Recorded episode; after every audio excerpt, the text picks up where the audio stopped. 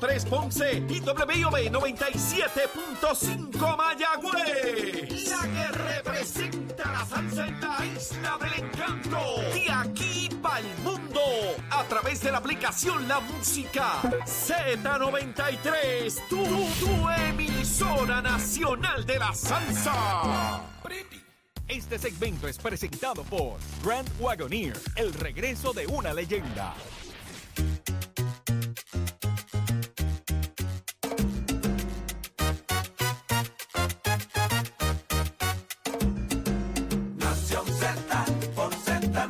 De elemento, aparte del tema del impuesto Ya al sol y otros puntos muy importantes. de de tus mañanas de lo que ocurre en y fuera de Puerto Rico comienza aquí en Nación Z.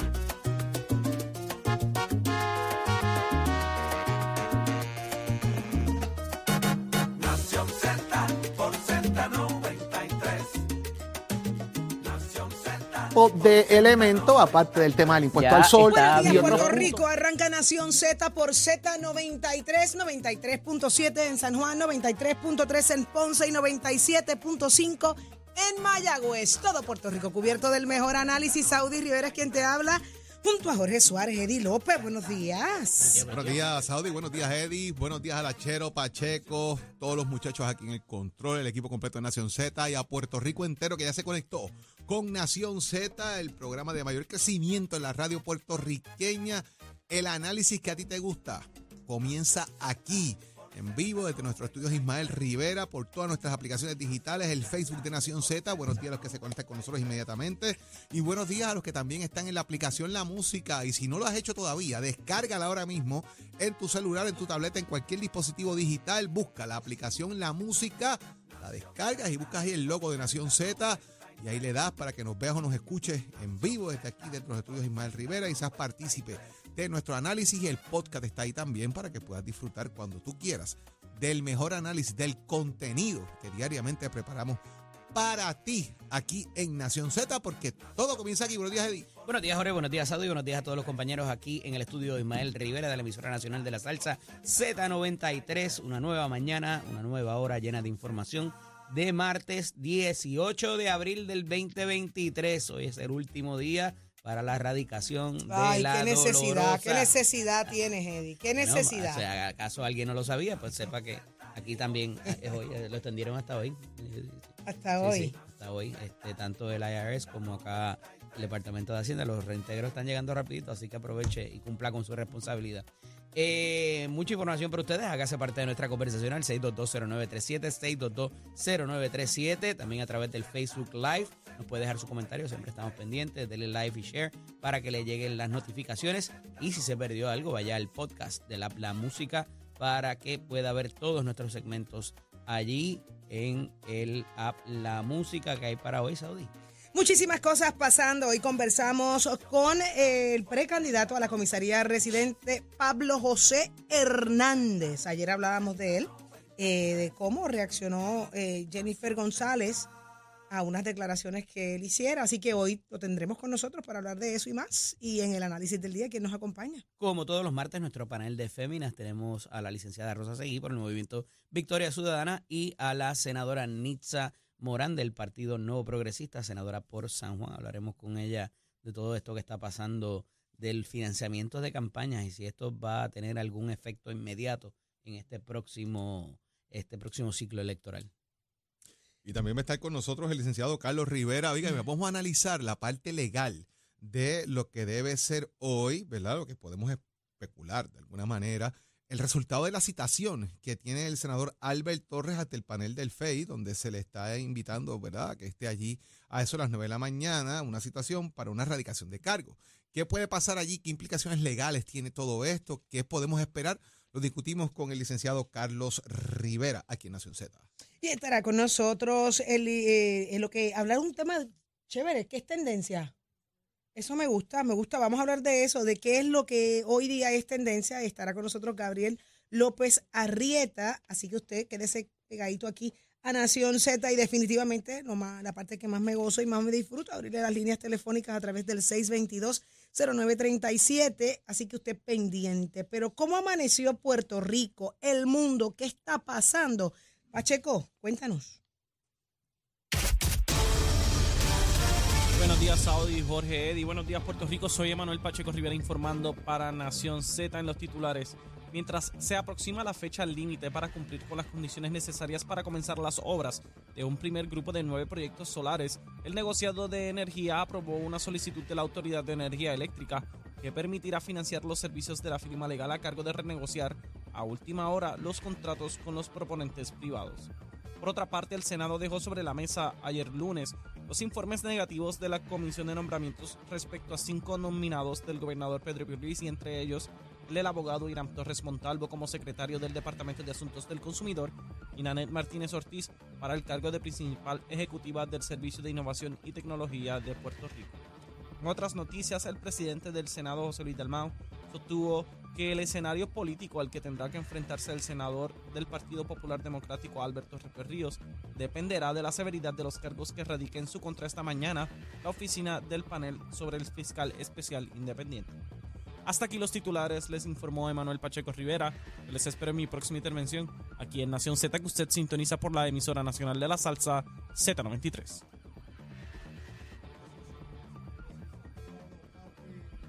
Z en Precision Health Center. La música y Z93 en Nación Z.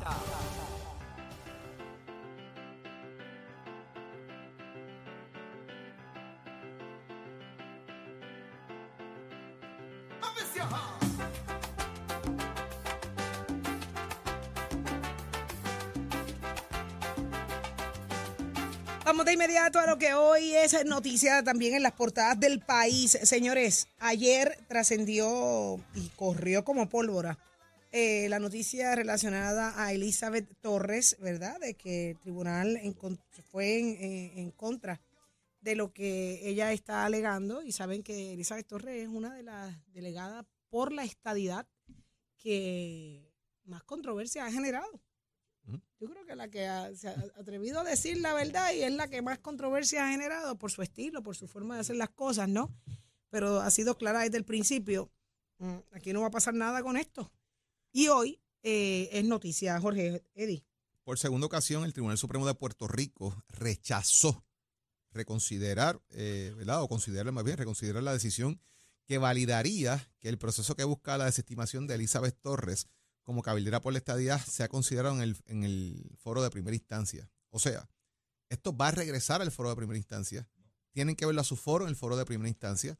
De alguna manera está revocando lo que planteó originalmente el juez eh, Anthony Cueva, que decía que esto es un tema político y que no debía atenderse en los tribunales, que era el planteamiento original que estaba haciendo el juez. Esto llegó a apelaciones, apelaciones lo lleva hasta el Tribunal Supremo, ya le dijeron que esto tiene que atenderse, así que el pleito debe verse a su fondo ante el Tribunal de Primera Instancia, ya que hace más de un año el secretario Domingo Emanueli eh, presentó en el tribunal un curso de acción, ¿verdad?, para que eh, se trabajara este tema de cómo sacar, cómo destituir a esta funcionaria electa. Escuchen bien, funcionario electo de su posición y crea esta controversia que en gran medida eh, me parece que es parte del documento que el juez Cueva muy bien eh, presentó, donde establecía cuáles eran los puntos o los parámetros para decidir si el trabajo está hecho o no y en qué ellos me voy a parar para destituir en esta medida a Elizabeth Torres. Esta decisión 2 a 1 eh, que del Tribunal Supremo, Rafael Martínez Torres, el juez Martínez Torres y el juez Filiberti Cintrón votaron a favor, el juez Colón Pérez, Ángel Colón Pérez, votó en contra eh, de que esto se viera a su fondo. Y, es un punto importante porque en los trabajos hay unos parámetros con los que uno tiene que cumplir y de ahí tú partes a evaluar la persona, ¿verdad? Igual cuando hace investigación, cuando hace cualquier cosa, uno se deja llevar por unas guías de cumplimiento. Fíjese usted, cuando se desembolsa dinero en Puerto Rico de gobierno federal, hay unos parámetros a seguir. Si usted incumple con eso, pues hay señalamiento y de ahí se parte a tomar decisiones. La pregunta es, ¿cuáles son los parámetros de cumplimiento que tienen estas personas, Elizabeth Torres y los demás delegados, para establecer si cumplen o no cumplen con los acuerdos establecidos en su función? Mire el chisme que se formó cuando Melinda Romero no radicó el informe de ética y todo el mundo le cayó arriba. Tiene que radicar que los legisladores aquí, pero es que la ley no dice que ella tiene que radicar un informe de ética eh, de- eh, en, el tema de su función electa, porque ella no es electa legisladora de Puerto Rico, ella es electa en una función política para atender un tema político del estatus en, Washington, en una ley que se estableció localmente, y esa ley no dice si Eddie López tiene que cumplir con X y Z, esa ley lo dice, si Sadu Rivera tiene que radicar X y Z, y ahí es donde está el problema. ¿Cómo yo determino si está cumpliendo o no con su función? Tiene que radicar el informe. Dice que tiene que hacer en video, dice que es escrito, dice que es hablado, dice que es por nube, dice que es un que- globo eh, aéreo. No lo dice. Le dijeron que grabado Pues, no aplica. pues, pues puede hacer lo que le dé la gana. Porque no te, o sea, tiene que haber algo escrito que delinee cuáles son los parámetros a seguir para el cumplimiento. Y eso no está en la ley. no existe. Y ese vacío en la ley debieron haberlo enmendado. Obviamente, pues tienes un problema porque ya ella está electa, no puedes enmendar la ley para echar para Eso es atrás. para el próximo, para el próximo. Tú sabes, Mira, es que es en- progresivo, no, no es retroactivo. Cuando tú llegas a la escuela de derecho, de los, de los dos primeros casos que se leen, uno es un caso de Estados Unidos, se llama Marbury versus Madison, y el otro es Ella versus Aguayo, que es lo que detalla cuál es el rol del- de los tribunales a través del sistema, eh, ¿verdad?, de las tres ramas de gobierno. Y a eso me refiero porque hay cosas que en los tribunales se reservan de hacer para no incidir sobre las otras dos ramas, como se ha hablado del desbalance eh, constitucional que pudiera existir. En este caso, los jueces, y a veces pecan un poco de esto en sus decisiones, se exceden de lo que dice la ley y es lo que se llama un dictum, o sea que no necesariamente hace derecho, porque el, el legislativo está para hacer las leyes, pero el, el judicial se reserva la capacidad de interpretarlas a base de la constitución. Es lo un- hasta donde único pueden llegar. Como muy bien identifica Jorge, aquí el problema es que no hay parámetro ni precedente para este tipo de circunstancias. Pero ¿a qué obedece esto en su origen? Hay unas lagunas en la ley que no se han corregido y que desde su faz, desde su origen, se había contemplado que esto pudiera pasar. Y, Pero no y les lo importó. he dicho antes. No, no, Saudi, peor aún. Esto es por diseño, porque ya se rumoraba cuando se pasó esa ley que Ricardo Rosselló iba a ser uno de los delegados. Claro, no lo fue formalmente, fue casi como un, eh, un write-in, ¿verdad? Un candidato añadido. Y sabían que en algún momento iba a venir la oposición a tratar de tumbarle una de esas personas, si no a todas, por una razón o por otra. Por tanto, a al, al contrario o, o contrario a muchas otras estatutos, esa ley no tiene un proceso de residenciamiento de un funcionario electo, como muy bien identifica Jorge. Y esa parte es importante porque cuando llega finalmente al Tribunal Supremo, que es el máximo intérprete de la, de la ley, ya le dicen aténgase. Y eso tiene un significado muy particular. Porque pudieran, si, se, si siguen insistiendo en la ausencia de, eh, de, de capacidad o de facultad de un tribunal para interpretar la ley, eh, pudieran venir hasta sanciones contra el abogado o contra la parte. Esa es la importancia de la téngase ayer en la contestación que le da el Tribunal Supremo. ¿Cómo esto habrá de ser abordado por el Tribunal de Instancia cuando regrese el caso? Va a ser lo que nosotros llamamos su generis, de su propio género, porque no existe nada. El juez, va a ir- o el juez o la juez va a ir ciego a tratar de interpretar lo que dice ahí y será retado y volveremos al tribunal apelativo y volveremos al tribunal supremo a ver si ese tribunal, por lo que se pueda haber inventado o por lo que entiende que es que debería evaluar el cumplimiento o no cumplimiento de esa candidata con sus responsabilidades políticas, porque aquí hay política envuelta. A ese puesto se creó para perseguir un ideal, gústele a quien le guste y a quien no también. La realidad es que ellos persiguen un ideal.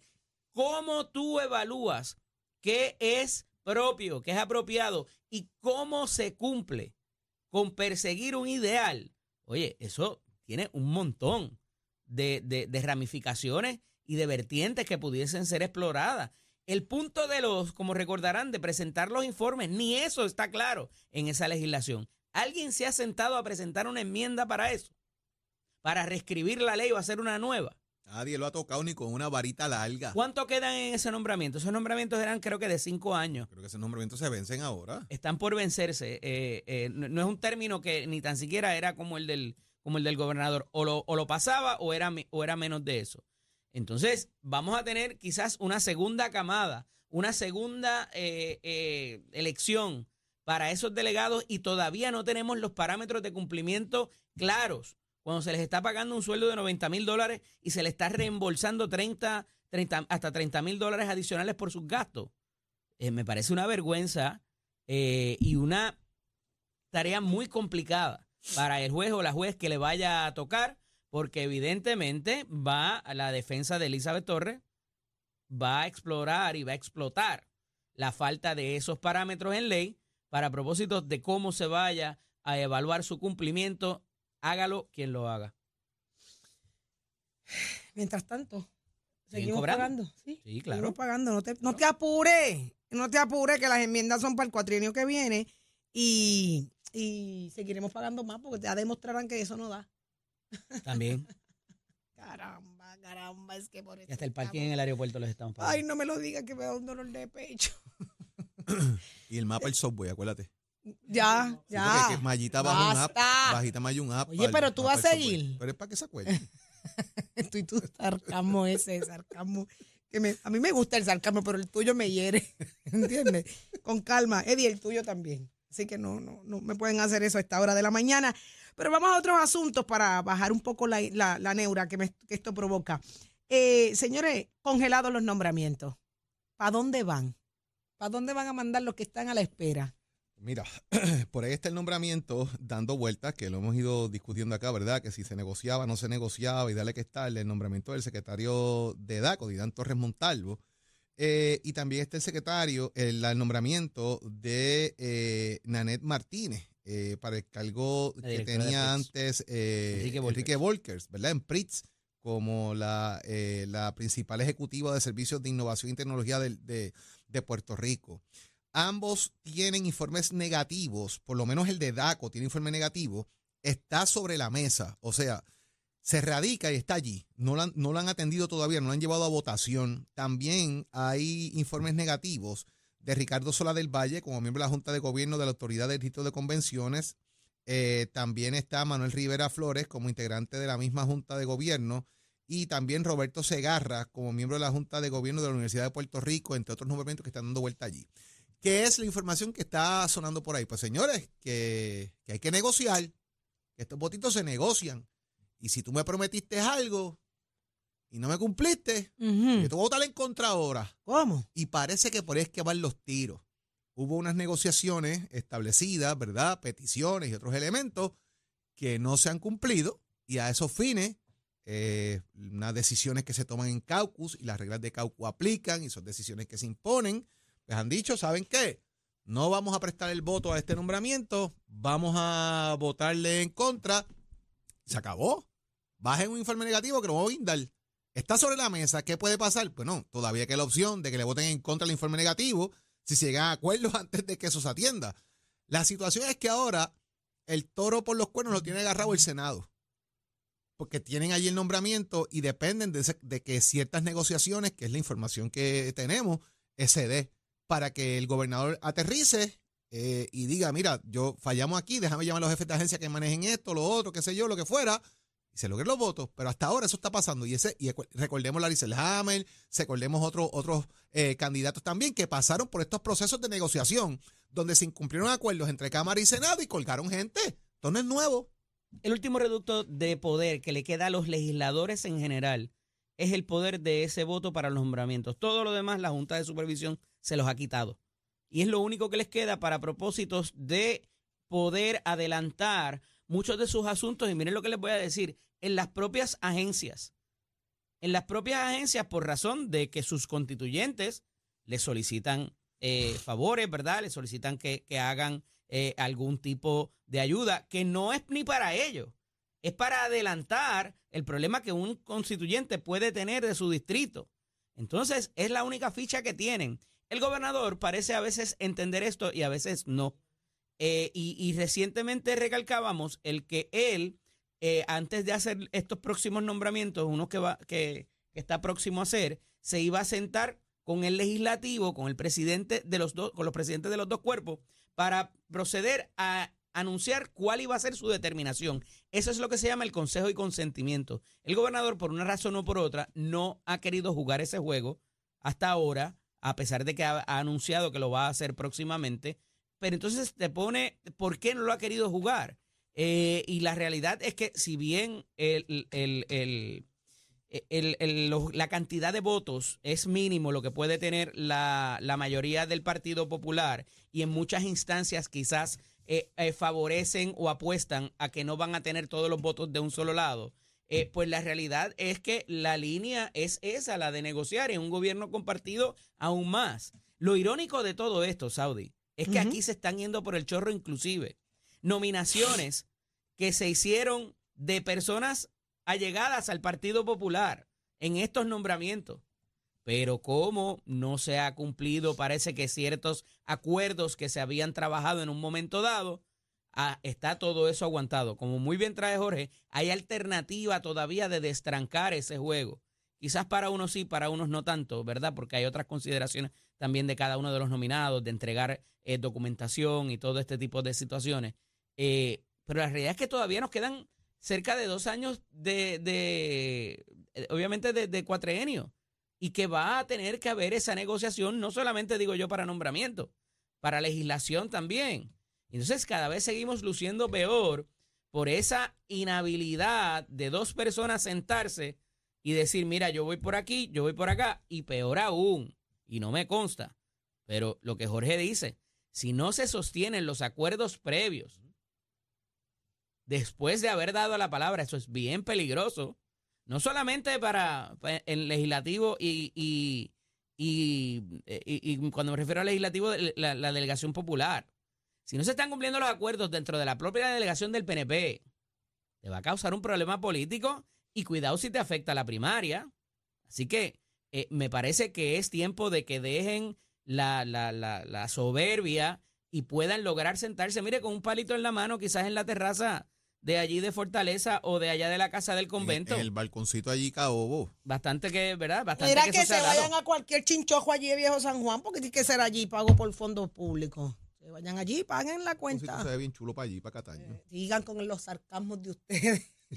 Me ponen bien nervioso. No es lo mismo que a ti te, te, te, te propongan eh, cualquier cosa en la, en la, en la, frente a la marginal, a que te lleven a, a, a, qué sé yo, a Vivo Beach Club allí o algún sitio, tú sabes. Ahí, ahí su, Ay, tú, tú- tú sabes que hay su, su, hay su efecto. Existe, unos efectos de intimidación, Ah, también. honestamente. ay, a- eso me gusta El- también. El, dale. llevarte al- el llevarte a la fortaleza es un Ajá. mecanismo de poder. Bueno, Yo mando. Te traes aquí para hablar contigo. Y te estoy dando esto para que veas que yo tengo el control, el poder. Es un Muñoz, mecanismo. ya. un eso- viaje, o sea, la- hecho. La fortaleza es un- es mecanismo de poder que lo usan. Entonces a la gente le gusta ese ego trip y esa cosa. Sí, ¿Entiendes? Entonces eso, pues tiene su, su, su asunto que atender ahí. ¿Entiendes? Oye, el gobernador me llamó. ¿Cómo le voy a decir que no después de él invitarme a su casa? ¿Tú sabes? Pero le japa efecto uno brutal. feliz de la vida también, Pero ¿sabes? que se lo lleve para. Guabate y lo que le tenga que decir lo pague allí en Mira, Guabate. ¿sabes? Le dicen que no también. Aquí el gobernador Le llama a gente y le dicen por teléfono, sí, vamos para allá. Y a la hora de ver la Biblia y le votan en contra del gobernador. Pero, Pero le Aguabate, llegan. Ven, le le lo- cachetean y fortaleza, café. le cachetean el café. Aguabate lo puedes invitar tú. O sea, Yo le- no tengo nada tú que no puedes hablar invitar a nadie a la fortaleza. No, no, lo que te quiero decir es eh, el efecto. Tú vas a tirar con todo lo que tienes para Por tratar de... eso, Oye, pero al fin y al cabo, hemos perdido ego. buenos funcionarios y podemos perder buenos funcionarios si estos tranques siguen y no hay gente en la mesa que pueda llegar realmente a tener las soluciones correctas y dejar un poquitito atrás el tema político, político, partidista. eso es lo que nos tiene chavado. Eso es lo que nos tiene chavado nosotros. Todo el país está claro, la politiquería. Pero señores, muchas cosas más están por discutirse. Está Tato Hernández porque somos deporte. Buenos días, Tato. Buenos días, buenos días, buenos días, buenos días. No, lo va a llevar allí a, al manantial en Vega Baja que se está prendido en fuego. Oye, eso no se ha apagado, ¿verdad, Tato? No, eso no se ha ¿Y qué era por eso? Eso es el área aquí cerca de casa, eso es un área frente a la laguna, hay un manantial, hace años de los años lo usaba el ejército de la, la- la Guardia Nacional de Tortugueros y aparentemente pues con las calores y eso y todo eso está bien seco ahí, pues se prendió en fuego, pero se prendió de una manera increíble. Y anoche hice revolú de bomberos, helicóptero, cuanto revolú había, ahora todavía me dice mi hermano que están bregando porque el acceso para los carros bomberos llegar hasta allá y las mangas llegar hasta allá pues ha sido un poco difícil y, y cuesta arriba, como uno dice, pero ya pues bastante dominado el área y eso. Ya tú sabes que en esta área de por mi casa hay bomberos hasta de Jayuya, pero gracias a Dios los muchachos están trabajando y ya pues bastante calmado todo eso. No te quiero decir que hay bomberos de todos lados, ¿tú me entiendes? Sí, sí, Pero nada, se está, se está trabajando, se está trabajando y se han unido un montón de cuerpos de bomberos, lo que es Vega Alta, Vega Baja, Manatí, Barceloneta, hasta Arecibo, pues ya tú sabes. Ya ahí Genial. trabajando con eso. Mira, y después de ese informe del Luego Cuerpo de Bomberos de Puerto Rico, ¿qué ha pasado en el deporte? Vamos allá, vamos allá, vamos allá.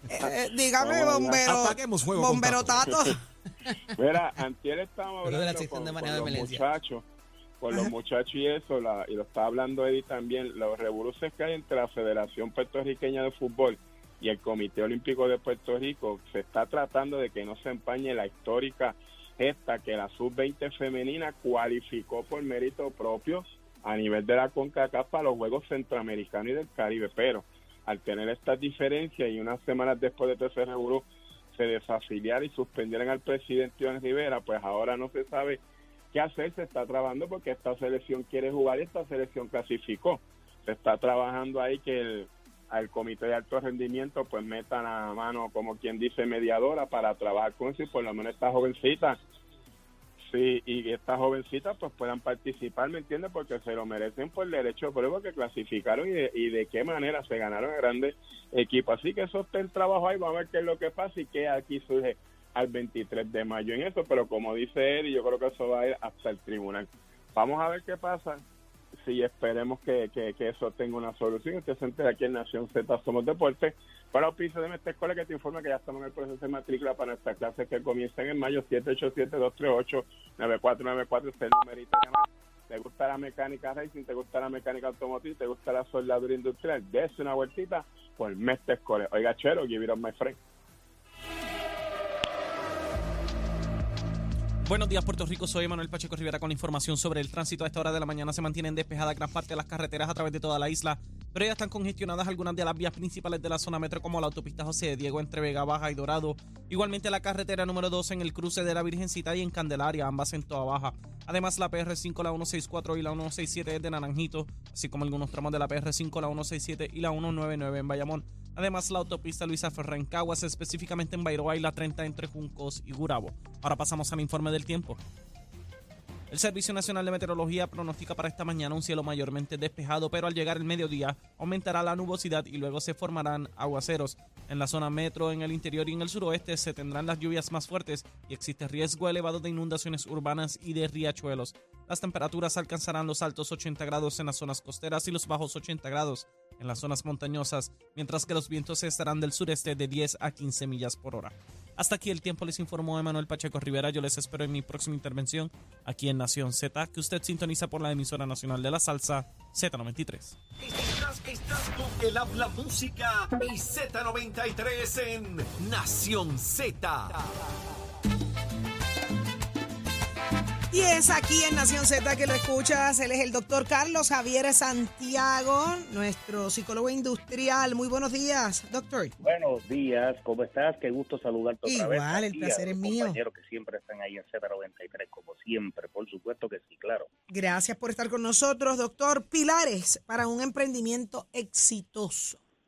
Mira, en las últimas dos semanas yo he recibido llamadas en mi oficina eh, de, de clientes, ¿verdad? Personas que ya vienen en coaching conmigo por años, eh, planteándome el hecho de que han quedado sin trabajo. Hay mucho movimiento. Yo estoy notando en la industria que se está moviendo demasiado. eh, están habiendo muchos despidos. Y estas personas se están optando por el emprendimiento y dicen, ya yo no trabajo para más nadie, ya no me siento bien, quiero cambiar mi vida. Yo te voy a dar varios pilares, pero te voy a dar tres principales que cualquier emprendedor que esté comenzando y esté pensando en montar su negocio tiene que considerar y tiene que aprender. Esto se aprende, tú no naces con esto. Número uno, tenemos que aprender a comunicar. La comunicación es fundamental porque uno dice, no, pues eh, la comunicación, ese tema ya está quemado, Santiago. No, cuidado, porque la comunicación persuasiva, que es la que yo enseño en mi sistema de liderazgo estratégico de alto impacto, es, es esencial. Persuadir en un momento de emprendimiento, cuando estás arrancando tu negocio, es una clave fundamental. no es solamente hablar, no es compartir tu inquietud o tu, o tu deseo de emprender, no es compartir o desarrollar tu idea, es saber comunicarla para que puedas persuadir a recursos, eh, individuos que necesitas, por ejemplo, eh, buscarte un socio, eh, tú tienes que saber comunicar la idea. Otro punto importante, Saudi, tienes que tomar decisiones con cabeza fría. Tienes que saber tomar decisiones de forma estratégica y eso se tiene que aprender. Tienes que desarrollar un buen plan, no solamente un plan de negocio, sino la toma de decisiones estratégicas significa qué voy a hacer, con quién lo voy a hacer, cuándo lo voy a hacer, qué necesito, qué recursos, qué materiales, qué, tipo de estructura yo voy a apuntar desde el principio en un negocio para que no estés experimentando y poniendo en riesgo tu capital desde el principio. Así que el segundo pilar es aprender a tomar decisiones de forma estratégica y con cabeza fría. Y otro muy importante es la capacidad de desarrollar equipos de trabajo altamente funcionales. No puedes escoger a cualquier pelagato por ahí para montar tu negocio. No puedes escoger que si el primo, que si el sobrino, que si el hermanito, aquel que se quedó sin trabajo también, déjame traérmelo para ayudarlo. Así no funciona, Saudi. Cuando comienzas un negocio, tienes que tener destrezas de liderazgo para poder est- establecer equipos de trabajo funcionales y que estén interrelacionados. Todos estos tres pilares son fundamentales, son más, pero estos tres son esenciales para un emprendimiento exitoso. Genial. Y es una de las situaciones que más difíciles están enfrentando los dueños de negocios y empresarios. Eh, el lograr la lealtad de empleados, ¿verdad? Que, que se sientan a gusto, a cómodos en, en ese ambiente. Y yo creo que es sumamente importante crear ese ambiente para que el Y empleado se precisam- Claro, y precisamente este, el, el- yo quiero invitarte, mi querida amiga y amigo, que tú que estás emprendiendo en tu negocio, tú que ya tienes tu negocio establecido, éntrate a liderandonegocios.com, liderandonegocios.com para que puedas seguir aprendiendo junto con nosotros. E inclusive te invito a que estés a mi grupo privado de líderes ya empresarios eh, liderando negocios para que puedas seguir aprendiendo con los contenidos que tienes ahí. Así que acuérdate, liderandonegocios.com y mi grupo privado Liderando Negocios, para que puedas seguir creciendo y aprendiendo. Como le digo a Willy Negrón, Willy, aprende de negocios, sigue creciendo para que sigas este, mejorándote. Y si tú te quieres ver, sentirte mejor, llámate al 786-9966, 786-9966 allá a Willy Negrón Hair Designers para que tengas bienestar en 360 grados. Dale, Ahí está. tiempo. Muchísimas gracias, doctor Carlos Javier Santiago. Como siempre, Claro un placer sí, tenerlo con siempre. nosotros en Nación Hasta Z. luego. Lo escuchaste aquí a nuestro psicólogo industrial. Próximo. No te despegues de Nación Z. Próximo. No te despegues porque lo próximo eres tú. A través del 6220937 abriremos nuestras líneas telefónicas como a ti te gusta. Como a ti te gusta. ¿Qué pasó, Eddie? Eddie, ¿qué pasa? Que iba a decir algo más. tenía- No, tranquilo, como con mucha fuerza. Conducente a Me acabas de frenar de cantazo. Ah, sí, sí. Con- Venimos con solo más. mirarte, wow. De solo mirarme, qué poder. 6220937.